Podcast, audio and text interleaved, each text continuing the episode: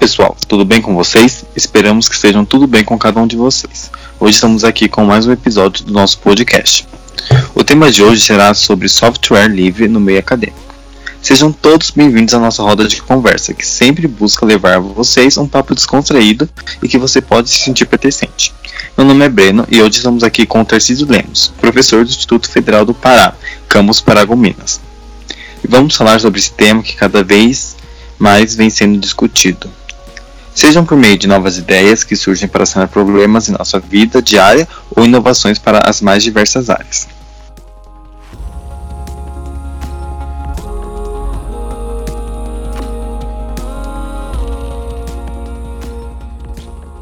Seja bem-vindo à nossa roda de conversa, professor Tarcísio. Gostaríamos que você se apresentasse melhor para os nossos ouvintes.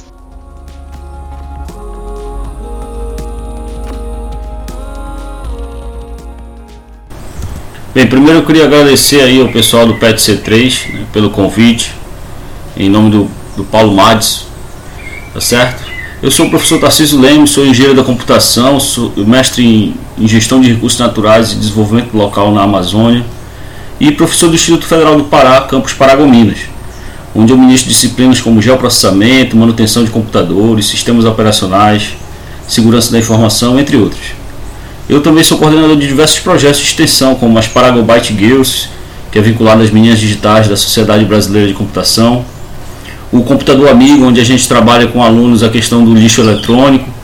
Então a gente recebe doações de computadores velhos e, e recondiciona para doações para os nossos alunos. E outro é relacionado a esse tema do podcast aqui, ó, sobre software livre. E é chamado de The for Freedoms, é a liberdade além do software.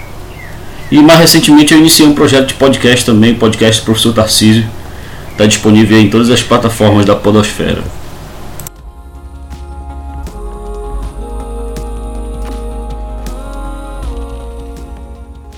Além disso, hoje também temos um outro convidado, nosso colega e amigo Paulo Madison. Ele já é integrante do grupo PETC3. Tudo bem, Paulo?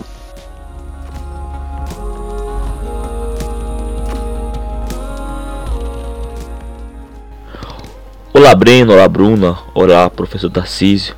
É um prazer estar aqui participando desse podcast, falando sobre software livre, uma também das experiências que eu vivi no meu ensino técnico médio. E claro, antes disso eu quero me apresentar. Para quem não me conhece, eu me chamo Paulo Madison, faço parte do PET C3, entrei esse ano, né? E também, claro, sim, não posso deixar de falar sobre é, o meu curso, que no caso é Engenharia de Computação, aonde eu estou é, matriculado hoje. E uma coisa boa também para falar é que eu transpus barreiras. Eu vim lá do estado do Pará aqui para Rio Grande participar dessa participar e estar, né, nessa grande universidade que se chama FURG. Eu espero que todos que estão nos ouvindo agora venham aproveitar esse podcast, venham é, saborear esse novo conhecimento, porque que nem Thomas Hobbes disse, conhecimento é poder e as pessoas que têm conhecimento, elas podem transpor barreira, pode inventar, pode criar, pode pode é, reinventar aquilo que ela acha que vai ser bom para a sociedade. E o software livre hoje ele é um dos pilares para inovar, para criar e para proteger também.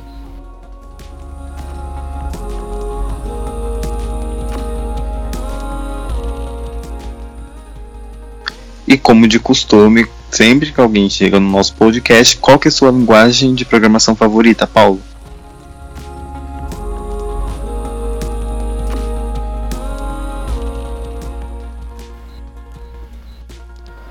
Olha, Bruno, eu sou meio suspeito para falar sobre linguagem de programação porque eu já fiz ensino técnico e lá a gente estudou com várias linguagens de programação e eu gostei de várias, como de programação web, no caso PHP, a objetos como Java. Só que assim, a linguagem que eu estou gostando demais no momento que eu estou estudando na universidade é no caso o Python, porque o Python é uma linguagem muito legal, muito boa de se aprender também. Então assim, a minha linguagem de programação no momento que eu estou gostando é Python. E eu quero aprender ela para levar para a vida, para trabalhar com isso também. E é Python.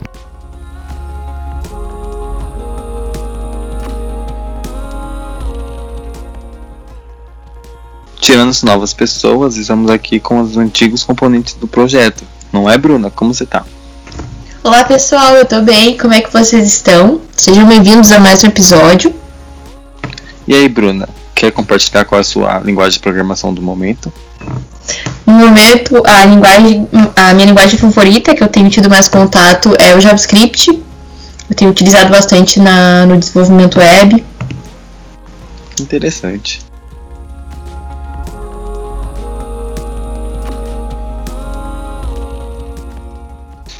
Bom, pessoal, como da última vez, houve também conflito de horários e por isso nós fizemos gravações separadas. Pedimos desculpa por qualquer transtorno e esperamos passar por essa situação em breve.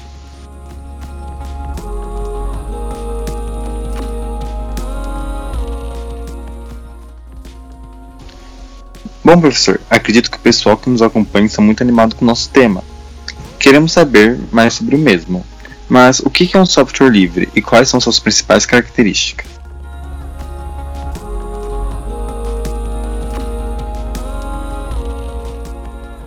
Bem, antes da gente falar sobre o que é software livre, é importante lembrarmos dos primórdios da informática, né, no início da década de 80, final de 70 ali, onde muitos de nós né, não tínhamos nem nascido. É, a cultura hack ela prevalecia nos ambientes computacionais, as pessoas compartilhavam códigos e, e algoritmos. Mas tudo isso mudou né, com o advento do, do software proprietário, ele se tornou um produto comercial. Né? Então, foi quando surgem grandes empresas de software como Apple, Microsoft, que significa que o software possuía donos, né? possui donos, que proibiam e evitavam né, que a cooperação dos usuários permanecesse. Isso se tornou o projeto GNU necessário. Né? Então, o ambiente de compartilhamento se esvaiu e foi quando o Richard Stallman, que criou o movimento chamado GNU, um acrônimo aí de GNU is not Unix, né? o software livre e suas quatro liberdades então as liberdades são a liberdade zero de executar, a liberdade 1 um de estudar, a liberdade 2 de distribuir cópias e a liberdade 3 de redistribuir alterações. E em 1971, quando Richard Stallman começou a sua carreira no MIT, ele trabalhava em um grupo né, que usava exclusivamente software livre, até mesmo empresas de informática frequentemente distribuíam software livre. Né? Programadores eram livres para cooperar uns com os outros frequentemente faziam isso. Então, software livre não significa não comercial ou mesmo almoço grátis. É preciso pensar aí nas quatro liberdades, não no preço.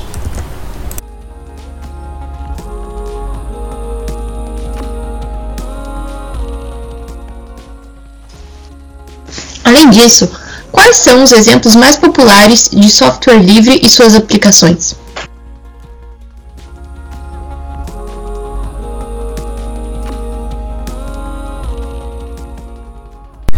Relação a exemplos né, de software livre, é, os exemplos mais notáveis são o Linux, um ambiente gráfico KDE, o computador GCC, que é, suporta diversas bibliotecas, o servidor Web Apache e o OpenOffice como pacote do Office, além do navegador Web Firefox, entre muitos outros, né? É, para tudo aí que você tem um software livre, com certeza, para a sua necessidade. E aí eu escutei o episódio de apresentação do podcast do PET C3 e eu lembro da Aline falando, se não me engano, que fez o geoprocessamento né? e o Marconi que fez um, pouco, um tempo aí de engenharia química. Essas áreas aí tem software livre, vamos ver alguns, por exemplo, no geoprocessamento, no, no caso do INPE, né, que é o Instituto Nacional de Pesquisas Espaciais, ele disponibiliza aí diversos softwares como o Spring, TerraView, o próprio PRODES, né, que é, é para controle de desmatamento da Amazônia, e no âmbito internacional a gente pode citar o GVSIG e o QGIS, que é o carro-chefe do, do geoprocessamento. Na química tem, temos diversos softwares, desde modelagem de moléculas, construção de gráficos, tabela periódica, se você é, quiser estudar aí mais relacionado um pouco ao ensino médio, cálculo computacional com pH, propriedades termodinâmicas, então há infinidade aí de sistemas de especialistas tanto na área da química, da geografia, da história, nas ciências exatas, humanas. Então, de maneira geral, a gente pode citar o pacote né, do LibreOffice, para que vocês conheçam aí as ferramentas de editor de texto, editor de apresentação e a planilha eletrônica, além do banco de dados que ele disponibiliza. É, no pacote do LibreOffice tem o Draw, que é uma ferramenta para desenhos, onde a gente pode fazer fluxogramas, organogramas diversos. Para edição de, de, de, áudio, né, eu estou gravando aqui esse podcast para vocês no Audacity, mas para edição de vídeos eu posso citar o OpenShot, o KDN Live, edição de imagens, o Xscape, o GIMP para imagens vetoriais e matriciais nessa ordem. Ah, e para programação aí eu vejo que vocês falam bastante, né, a linguagem que vocês preferem. Então eu posso sugerir diversas ideias, como o Eclipse, o PyCharm para Python, né? Blender, modelagem 3D, próprio Arduino, mobile, então sistemas de gerenciamento de banco de dados, uh, como Postgres. Então, eu, como vocês podem ver e ouvir, é, existem diversas aí opções para toda a tarefa que você pensar no computador. Com certeza tem um, uma, um ou não, vários é, software livres que atendem a sua necessidade.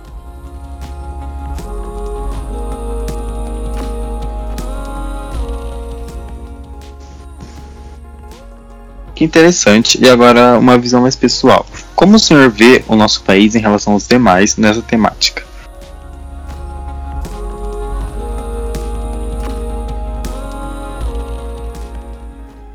Bem, em relação ao nosso país é, e, se, e, aos demais, nesse contexto aí do software livre, é, a gente traz uma notícia recente, né? O governo federal ele pretende economizar aí pelo menos 112 milhões dos 450 milhões previstos em contratos de licenciamento de softwares da Microsoft, Red Hat, Oracle. Então, a questão do software livre, né? Ele perpassa aí por uma questão econômica, primeiramente nesse aspecto, nessa dimensão, é, a gente sabe que existem custos elevados de licença de software e por isso, se você desenvolve inteligência nacional, isso com certeza vai é, propiciar ao nosso país uma evolução tecnológica. Em relação à legislação nacional, é importante a gente citar a lei de informática, que não é tão recente, né? ela é de 1991 8.248. Ela dispõe aí de diversas diretrizes acerca da capacitação e competitividade do setor de informática e a lei também de 91 8.387, né, que já foi renovada aí por diversos decretos. E esses decretos eles trazem alterações no sentido de conceder incentivos fiscais para empresas do setor de tecnologia, né, tanto de hardware e automação uh, que tenham prática de investir em pesquisa e desenvolvimento. Então é importante no âmbito do software livre também, quando você instala essa, essa prática dentro da pesquisa e do desenvolvimento, seja das instituições, seja das empresas, é que os créditos financeiros né, é, acabam que incidindo no, no nosso país. Né? Ah, essa economia também é, rompe outras dimensões, né? tanto quanto a essa evolução aí, como eu disse, tecnológica, né? E a independência, né? Você quando desenvolve uma solução para a sua necessidade, é, entre aspas, doméstica, você deixa de importar inteligência internacional. Só para a gente fazer um recorte histórico, né? É importante dizer aí que no início do século, no início da década de 2000, né? o Rio Grande do Sul foi o primeiro estado a adotar o software livre em âmbito público. Então isso foi evoluindo, depois se criou um comitê de software livre no governo federal. Então é, no, na década passada houve um, um grande movimento, né, tanto em políticas públicas, eu posso citar aqui, por exemplo, o Proinfo, né, que foi uma, um programa do governo federal uh, para atender e escolas a nível municipal, estadual e os softwares, os sistemas operacionais que estavam instalados nesses computadores eram software livre. Né? É, tem até uma experiência legal aqui na UFPA que ela desenvolveu uma distribuição Linux, que é o Boto Linux. Acho que ela já foi descontinuada, mas esteve presente em várias escolas com diversos pacotes de software livres educacionais. Então acredito que o governo já percebeu que software livre é um bom negócio. Né? O dinheiro fica no país, gerando emprego e renda e não é remetido para o exterior, como eu disse aí, pela cobrança de licenças, né? Então não é novidade, né? Há mais de 20 anos, governos de diversos lugares do mundo, né? Estados Unidos, China, Israel, Cuba, né, tem promovido o uso de software livres e de código aberto como forma de defesa e sua soberania nacional, além de uma segurança informacional. Né? Pense, por exemplo, se um deputado ou um senador, um agente público, ele é, movimenta sua, sua, sua, sua relação pública é, utilizando de contas de e-mails provedores externos. Né? Acaba que fica mais difícil né, você periciar esses dados, porque esses provedores de serviços de e-mail, naturalmente, eles são empresas multinacionais, né? E aí a legislação que, que inflige sobre eles é, é outra. Né? Ah, o que acontece é porque as licenças de tecnologias livres garantem a propriedade coletiva desses sistemas, né? o que é totalmente apropriado aí para criações patrocinadas por dinheiro público. Então a popularização do software livre está criando essa nova necessidade, tanto no campo jurídico, tanto a nível de relação usuário-prestador de serviços. Né? Você, não, você não cobra pela licença, você cobra pelo seu serviço. Você vai instalar, formatar uma máquina, por exemplo, um serviço simples, né? você não vai cobrar pela licença ou mesmo instalar um software pirata. Ali você está instalando um software livre e totalmente é, fora de estar tá infringindo qualquer legislação. Ah, a decisão né, de, governamental de abrir código-fonte do, do, sistema, né, tornar um, um software público, é, mostra o amadurecimento de uma política de Estado, né, não de governo. Então a gente ressalta né, que é importante isso estar previsto na nossa legislação para garantir que, mesmo com a mudança de, de de governos, isso se torne é, uma garantia de uma política de Estado que vem sendo executada há quase duas décadas né, no nosso país. Então começa com a adoção progressiva de software livre na infraestrutura, a maior parte dos órgãos, e depois vai se fortalecendo aí com o comitê de implementação de software livre, o lançamento do portal do software público brasileiro, é importante vocês estarem acessando aí, lá tem diversas soluções. E é isso.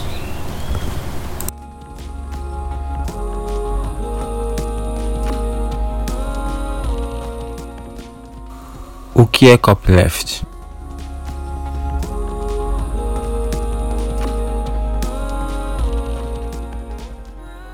Em relação ao que é copyleft, a gente precisa saber que o software, para ser livre, ele também precisa estar registrado sobre uma licença. Né? A gente cita aí a lei de propriedade intelectual, né? que envolve aí o programa de computador também, assim como qualquer software. Então, certas regras sobre a maneira de distribuir o software elas são aceitáveis quando elas não entram em conflito com as liberdades né, que a gente citou na, lá no início do, da nossa fala no, nesse podcast aí do PET C3. Por exemplo, o copyleft ele é apresentado de maneira muito simples. É a regra de que quando redistribuímos um programa, você não pode adicionar restrições que neguem as liberdades centrais de outras pessoas. Isso significa que essa regra ela não entra em conflito com as regras das liberdades, né, de executar distribuir, é, alterar. Na verdade, elas a protegem. No projeto GNU, é, a gente usa o copyleft para proteger legalmente as quatro liberdades para todos. Ok? Então é importante a gente é, ter essa percepção disso. E existem razões importantes pelas quais é melhor usar o copyleft. Porém, o software livre que não faz uso do copyleft também é ético.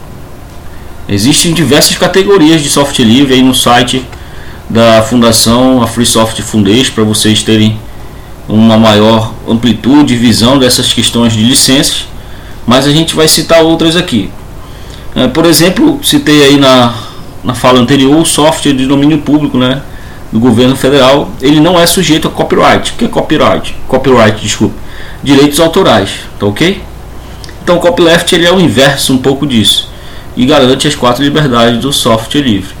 O software público brasileiro é um tipo específico de software livre que atende às necessidades da modernização da administração pública. Então é interessante aí que qualquer software que seja produzido aí pelos poderes da União, dos estados, do Distrito Federal dos municípios, ele seja compartilhado sem ônus lá no portal do software público brasileiro. Então isso aí está previsto na legislação é, em uma portaria de 2016, se eu não me engano. Bem, existe outra. GPL Licença pública geral é um conjunto específico uh, de termos de distribuição para aplicar a copyleft também a um determinado programa. Então você pode também usar a GPL e o projeto GNU ele utiliza ela é, para a maioria dos seus softwares, tá bom? Existem as licenças BSD, que são licenças permissivas e lenientes. Inclui aí as duas licenças BSD e licença X11. Freeware, falar de duas aqui mais populares que não significam software livre. O termo freeware não possui uma definição né, clara e aceita aí na internet, mas ela é muito usada para pacotes que permitem redistribuição, mas não modificação. Então ela contempla ali é, uma liberdade somente e não não pode você fazer alteração e customizar o software para as suas necessidades. E a outra também popular é shareware, que você também não é livre, ou mesmo nem, nem, nem semi-livre. É, Existem duas razões para isso. A primeira delas é porque a maioria dos sharewares é, o código-fonte não está disponível também. E não vem com permissão para fazer uma cópia instalada sem pagar uma licença, tá certo? É, entre outros aí, além dos proprietários, comerciais e diversas outras categorias de licenças que existem aí no mercado de software.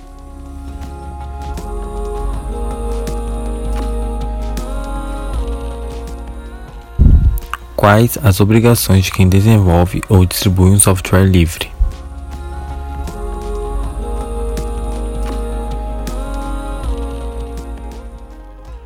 Bem, existem diversas formas para você contribuir com o software livre, né? desde tradução, de documentação, correções de bugs. Então, quem usa e, quem usa e distribui software livre né, tem a obrigação de garantir as quatro liberdades.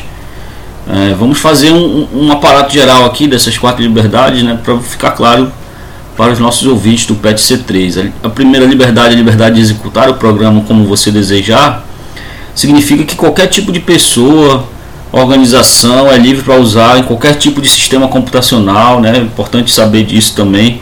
Existem software livre que rodam em sistemas operacionais e para qualquer tipo de trabalho e propósito, sem que seja necessário comunicar ao desenvolvedor, ao fabricante do software ou qualquer outra entidade específica. Então essa liberdade ela proporciona ao usuário, muito importante isso, que é, ele é livre para rodar o programa para os seus propósitos e caso você distribua a outra pessoa, ele também será livre para executar com os propósitos dela.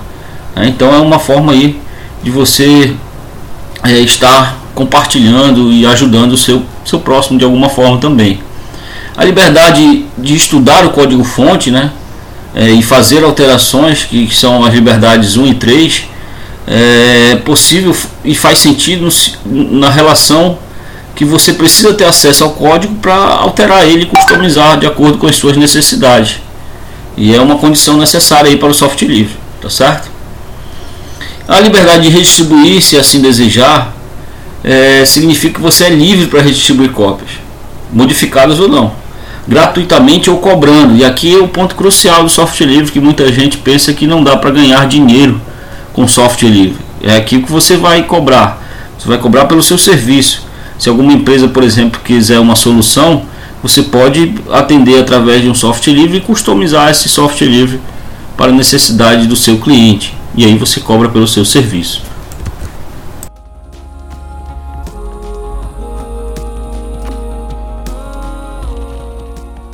Qual a diferença entre software livre e o código aberto?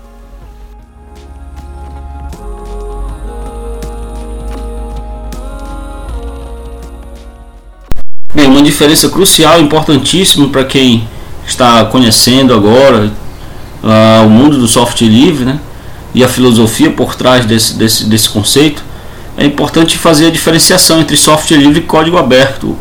Né? Um outro grupo usa o termo open source, um significado parecido, mas não tem muito a ver com software livre. Bem, eu costumo dizer que o open source não é software livre, mas o software livre é open source porque eu prefiro o termo software livre, uma vez que é, o software livre ele tem a ver com a liberdade, né? E não o preço. Além do que o, o software, o open source, ele tem a ver um pouco com uma prática de programação, né? De equipe, de trabalho. Né? Quando você abre o código, fica mais fácil que os desenvolvedores eles possam estar contribuindo. Então os termos software livre e código aberto eles representam quase a mesma gama de programas. No entanto, eles dizem coisas profundamente diferentes sobre esses programas, com base em valores diferentes. Então o movimento software livre ele faz campanha pela liberdade dos usuários e é um movimento pela liberdade e pela justiça. Por outro lado, a ideia de código aberto ela valoriza principalmente a vantagem prática e não faz campanha por princípios. Não existe uma filosofia por trás. É por isso que não concordamos assim, particularmente, com o código aberto e não usamos muito esse termo. Quando dizemos que um software é livre, queremos dizer que ele respeita as liberdades e a liberdade de executar, estudar, mudar, redistribuir, ok? Então é importante essas liberdades, elas são vitais e importantes para a filosofia do software livre. Elas são essenciais não apenas para os propósitos individuais dos usuários, mas para toda a sociedade. Né? Então, quando você propaga isso, você promove uma solidariedade social, compartilhamento e cooperação. É, se torna ainda mais importante é, essa cultura, é, atividades cotidianas que se tornam cada vez mais digitais. Né? No mundo de sons e imagens, palavras digitais, o software livre se torna essencial para a liberdade.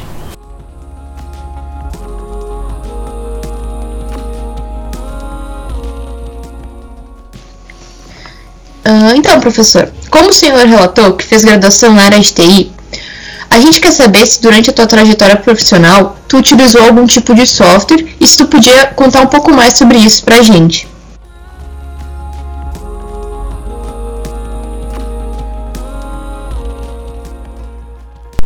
Bem, para falar um pouco da minha trajetória e minha relação com o software livre, né? Eh, no início da minha graduação tudo era muito obscuro. Né? é, a gente quando inicia o uso do computador, a gente só conhece Linux, né? E aí comecei a me encontrar, me identificar com a área da informática. Então fiz um, eu fiz um curso de especialista em, em GNU Linux, desde fundamentos do sistema até configuração de servidores, firewall, servidores web, e-mail, tudo com software livre, né? E profissionalmente como técnico informático eu trabalhei na Secretaria de Educação de um, de um município, atuando no suporte, onde a gente utilizava, como eu disse, essa distribuição desenvolvida pela Universidade Federal do Pará, que era o Boto Linux. Então a gente instalava nas escolas aí do, do, do município. Ah, no FPA como professor, sempre incentivei os alunos a conhecer os dois lados da moeda, né? tanto o software proprietário, o Windows, quanto o Linux, desde, desde uma aula de informática básica para a gente aprender uma ferramenta Office, então a gente sempre trabalha aí o LibreOffice e vai tentando aí injetar aí no, na cabeça da garotada o software livre, né, de uma maneira geral. E o fato de você compartilhar o software né, é, vai muito além de, dessas, dessas questões técnicas, como eu disse na, na minha fala anterior. Então é importante você participar dessas comunidades, escrever documentação. É, isso reforça o seu aprendizado. Né? Veja quando você tem um bug no seu sistema é, você vai em busca de solucionar o problema, né? Você não vai lá só e formata a máquina, por exemplo.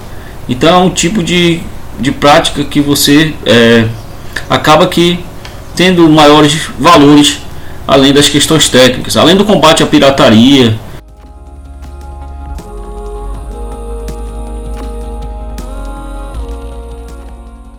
Bom, embora seja muito importante o conhecimento sobre software livres, ainda precisamos disseminar mais sobre o mesmo, a fim de que possamos ter cada vez mais seguidores.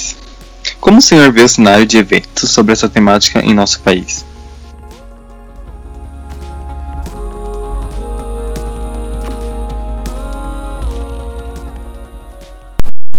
Bem, é extremamente necessário, né? Preciso incentivar as pessoas a conhecerem, né? migrarem para o software livre então os eventos eles contribuem para essa mudança de perspectiva e cenário, né?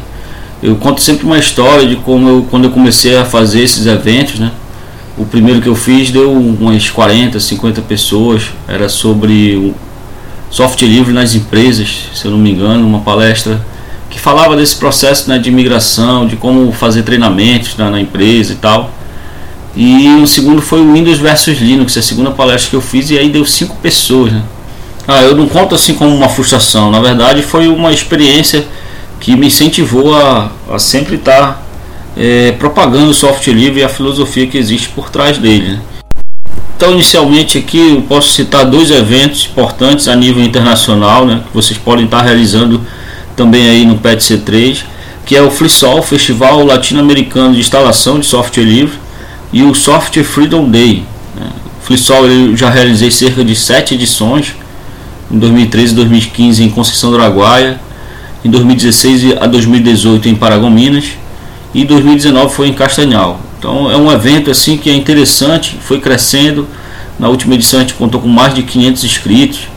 Em 2020 ele não aconteceu devido à pandemia, a gente não teve como executar ele remotamente. É, é um evento que ocorre em abril, no quarto sábado de abril, tá? Então é, é em paralelo em várias cidades ao redor do planeta. No caso do Software Freedom Day, é, a gente fez uma edição agora online, está disponível lá no canal da Paralivre, que é uma comunidade de software livre paraense. E as comunidades elas são uma forma de criar esse envolvimento em torno da causa aí do software livre. Quem sabe vocês criam uma por aí também. A liberdade pessoal de software tem um, papel fundamental na educação. Na minha opinião, as instituições elas deveriam né, utilizar em diversos níveis é, software livre, ensinar apenas software livre, pois eu acredito que é, é o único software que permite que essas instituições cumpram suas missões fundamentais, que é disseminar o conhecimento humano, preparar né, os estudantes para serem bons membros de suas comunidades. Vejam, por exemplo, é, no âmbito do software livre de geoprocessamento que eu trabalho, é, a gente tem o ArcGIS, que é um software caríssimo. A licença para uma máquina custa em torno de 6 mil reais. Né? Imagina um estudante que acaba de se formar, como que ele vai entrar no mercado e adquirir uma licença dessa? Ou mesmo uma empresa né, recente e, e nova, é, como que ela vai ter no orçamento esse recurso para pagar em licença? Então o software livre ele traz esse benefício é, direto, o econômico. Né? Então o código-fonte, os métodos de software livre são parte do conhecimento humano. É, o software proprietário, por outro lado, ele é um conhecimento secreto, né, restrito, está dentro de um box, o que é o oposto da missão das instituições educacionais. Então, é importante vocês aí sempre praticarem é, essa, essa filosofia do software livre.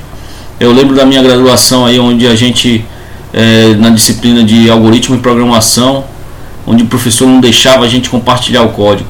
E muito pelo contrário, hoje nas minhas aulas eu incentivo os alunos aí estarem compartilhando o código e sempre melhorando, um, um encontra um erro no código do outro e vice-versa, esse ambiente cooperativo. Então, o software livre não é só uma questão técnica, é uma questão ética, social, política, como a gente viu aí durante todo esse podcast.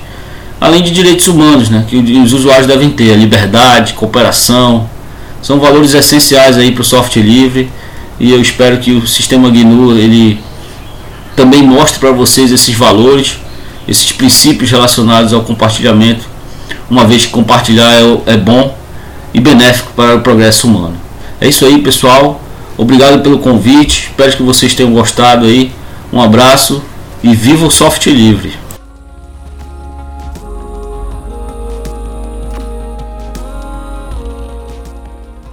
É extremamente importante perceber quanto o software livre está presente na nossa vida e como a gente pode trabalhar com ele no meio da graduação. Achei muito interessante os pontos que o senhor colocou, porque eu mesmo não sabia desses quatro pilares e achei muito interessante.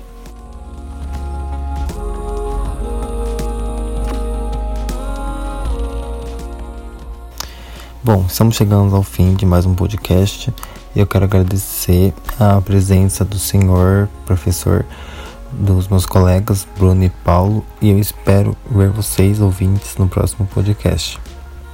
Agradecer a presença de vocês mais uma vez e continue conosco sempre. Até a próxima.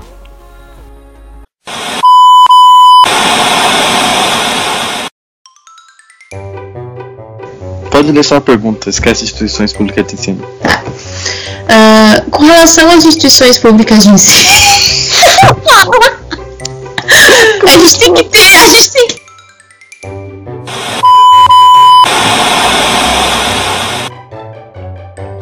Gostaríamos que você se apresentasse melhor para os nossos Desculpa, ouvintes. Breno, Breno, eu fiz um...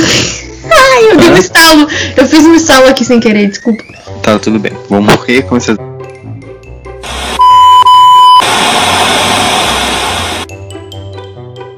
Vai essa cachorra desgraçada.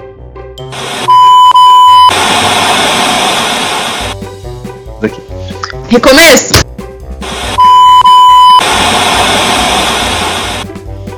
Não, aqui, tipo, tu grava tudo e aí na edição a gente sofre